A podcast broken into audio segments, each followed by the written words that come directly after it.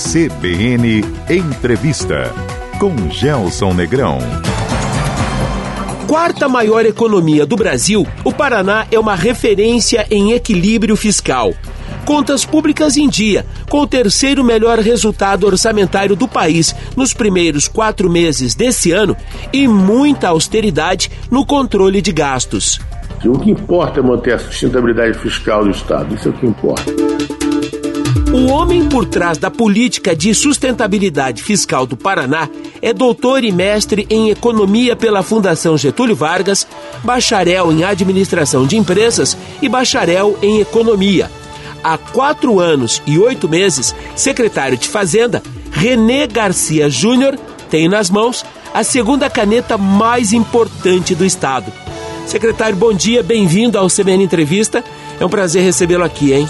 Bom dia, eu que agradeço a todos, quero mandar aqui um abraço aos, nossos ouvintes e cumprimentá-los. Secretário, vamos começar pela venda de ações da Copel na Bolsa de Valores. Havia uma expectativa de que mais de 5 bilhões de reais entrassem no caixa do governo do estado. É tudo isso mesmo, secretário? E o que é que o governo do Paraná planeja fazer com esse dinheiro? É, na verdade, não, não, não são 5 bilhões, na verdade é 3 bilhões e 100 é a parcela destinada às ações é, detentoras pelo Estado. O resto é para a, a concessão, para a concessão das linhas de transmissão de geração da Copel. É, os 3 bilhões e 100 que entram no caixa é, vão ser todos direcionados, até por força de lei, de lei, a lei é, da ARRF estabelece que receitas de capital só podem ser direcionadas para despesas de capital. Então, elas são todas direcionadas para investimentos, seja na área de infraestrutura, educação e habitação e outros, outros setores ditos como relevantes. É o governador pessoalmente que está definindo junto com as secretarias. Secretário, a nota de crédito do Estado do Paraná foi elevada de BB- para BB. Isso tem relação com a nossa capacidade de pagar dívidas contratadas. Fala para a gente um pouco sobre o momento do equilíbrio fiscal do Paraná e o que essa mudança na nota significa. Essa, essa reclassificação ela era esperada pela, pelo Estado do Paraná é, devido ao sucesso que nós tivemos nos últimos anos diz respeito à, à questão da equilíbrio fiscal. Uhum. Esse equilíbrio fiscal foi, foi alcançado graças a uma política extremamente conservadora no que diz respeito à contenção dos gastos. Só que por conta da, da Lei 194, da Lei 194, uhum. nós tivemos um, uma perda de arrecadação muito acentuada no ano passado. Correto. E essa perda de arrecadação, é, em termos reais, significou uma, uma perda de quase 6,2% em termos reais associado também a um aumento grande de despesa, principalmente na questão de outras despesas correntes. Mas nós estamos mantendo uma situação de equilíbrio fiscal, estamos mantendo uma situação de relativo é, é, sucesso uhum. é, e tudo, tudo leva a crer que nós possamos passar os próximos anos numa situação confortável. Nós temos um, uma situação de, de caixa extremamente expressiva, o que nos permite passar por momentos de intempéries com uma situação estável. A propósito de intempéries, as contas do Estado ainda repercutem o que foi a pandemia? Que foi a pandemia, não, não. Repercute muito os efeitos da Lei Complementar 94, aquela que uhum. reduziu as alíquotas de ICMS sobre combustível, energia elétrica e comunicações. Essa, essas foram expressivas. Essas representam uma perda só no, último semestre de 4,2 bilhões de reais. Expectativa de que isso seja revertido, secretário? Não, não, não, não. Não, não, não existe a possibilidade, até porque é lei complementar e a lei complementar é, não, não, tem, não, tem a possibilidade de reversão. Os estados como um todo já perderam, nesse, nesse último, no último semestre, 49 bilhões de reais. Como é que o Paraná lidou com essa perda, secretário? Nós lidamos com uma tentativa, dois, dois, dois aspectos. Foi, a primeira coisa foi recuperar uma receita através de um aumento da alíquota modal, que é a alíquota média que incide sobre os produtos de 18 para 19%, uhum. que deu um pequeno incremento de receita, e também o seguinte, depois por conta de uma resolução do CONFAS, nós podemos é, é fazer um pequeno aumento na tributação sobre a gasolina. Isso, isso nos permitiu 2,1 bilhões de reais de recuperação da receita. O Paraná obteve o terceiro melhor resultado orçamentário do país no primeiro quadrimestre uhum. de 2023, certo, secretário? Um superávit de 4,8 bilhões de reais, atrás de São Paulo e Minas Gerais. É, mas se a gente analisar o, o, o superávit per capita, né? Uhum. Tirar a população, ele foi o maior do Brasil. A economia de São Paulo é oito vezes maior do que a economia do Paraná. Uhum. E a economia de Minas é quase quatro vezes maior do que o Paraná. Uhum. Então nós, vamos, nós estamos numa situação que nosso, nosso superávit orçamentário é, é o melhor do Brasil, está pelo tamanho da economia. O secretário, nós alçamos a quarta colocação entre as, as maiores economias do país. Alguns dos seus pares dizem que nós estamos muito próximos da terceira colocação. O senhor compactua dessa opinião? É, vai levar um tempinho, vai, vai levar um tempo. vai levar um tempo. Talvez se chegue lá, mas vai levar um, vai levar um tempo. Terceira colocação uhum. é o estado do, do, de Minas Gerais, uhum. que tem uma participação no PIB de quase 8,7%. Tá? Uhum. Vai levar um tempo. Tem um longo caminho a trilhar aí, né, secretária? Sim, sim, sim. Mas pode ser que o per capita chegue. chegue. O que importa é o seguinte: é o, é o PIB gerado via pela população. Então, é, possivelmente a gente consiga ter, alcançar esse, essa meta é, no ano de 2027, 2028. Secretário, vamos falar sobre reforma tributária. Com que olhos o Não. senhor e o seu time têm acompanhado? Primeiro, eu quero a sua leitura da proposta que saiu da Câmara e depois o seu entendimento do que pode desdobrar no Senado. É, a proposta que saiu da Câmara ela saiu. É uma, é a reforma tributária tem que verificar que não é bem uma reforma tributária, é uma reforma sobre tributação de bens e consumos, bens de consumo e serviços. É uma tentativa de recriar uma situação é, na economia em que setores da, principalmente a indústria, possa ter, ser desonerada da tributação excessiva com que ela tem. Ela representa 13% do PIB, a, a indústria corresponde a quase 19% do que diz respeito à contribuição da, da receita tributária. Então, ela, ela realmente é, é, é, está muito onerada. Então, é uma tentativa de desonerar a indústria e, de alguma forma, conseguir uma, uma um quadro muito mais favorável ao ambiente de negócios. Esse ambiente de negócios hoje é muito prejudicado porque nós temos 27 unidades federativas uhum. um, e 5.300 municípios, todos com legislação própria e autônoma.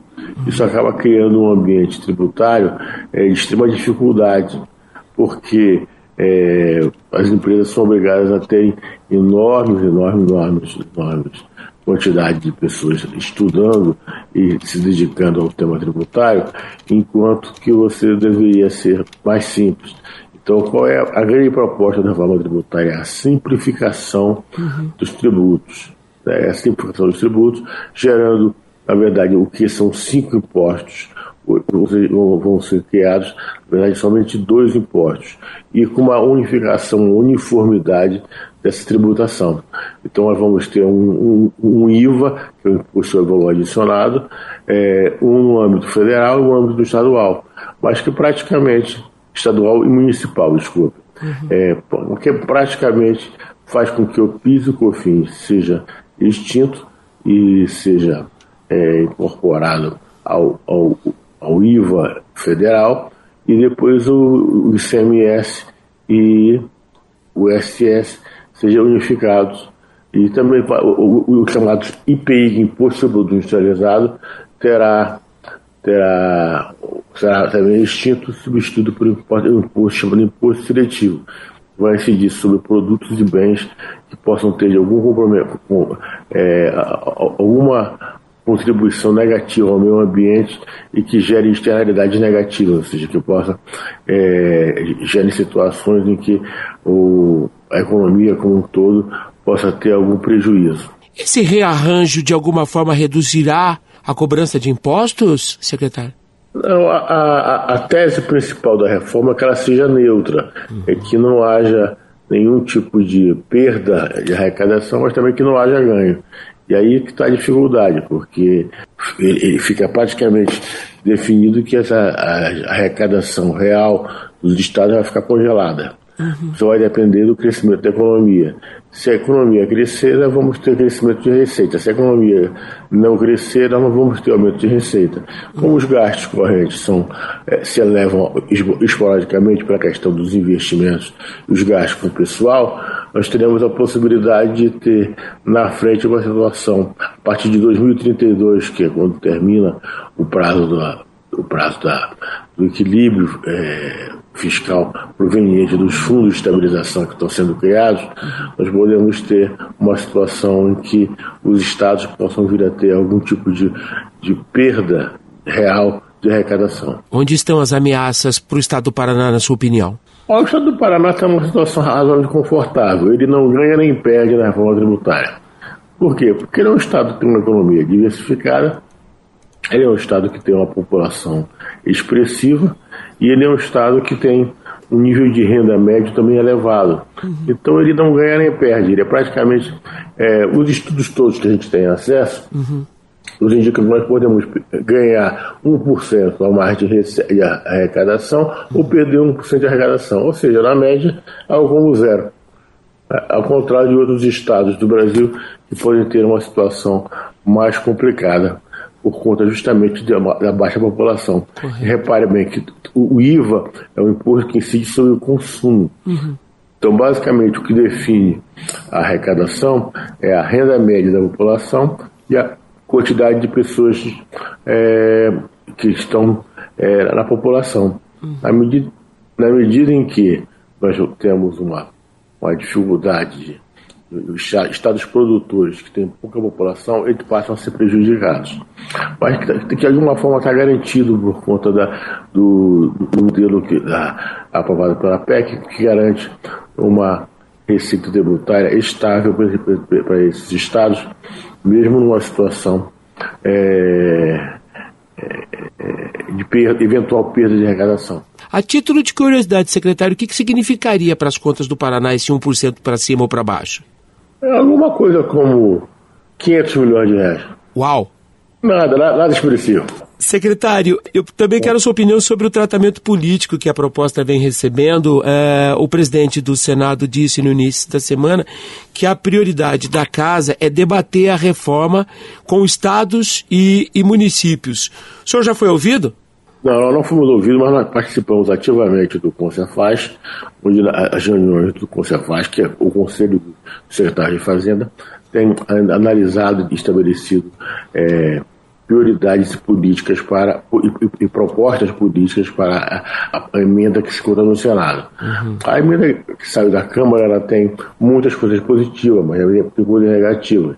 Como, por exemplo, o excesso de, de concessões que foram concedidas para é, a questão da tratamento tributário diferenciado entre os setores. Uhum. É, que ela cria uma, uma, ela cria uma alíquota uma, é, de referência e, e, uma alíquota é, de 60% é, para alguns tipos de setores e produtos uhum. e uma alíquota zerada para um outro tipo de produto. Isso acaba tendo, tendo uma sendo, sendo extremamente complicado porque você pode ter setores que que vão ser beneficiados em detrimento de outros setores que vão ter que ser onerados para poder manter o equilíbrio fiscal. Ele está sendo tratado tecnicamente como a complexidade do tema existe ou está muito enviesado politicamente, secretário?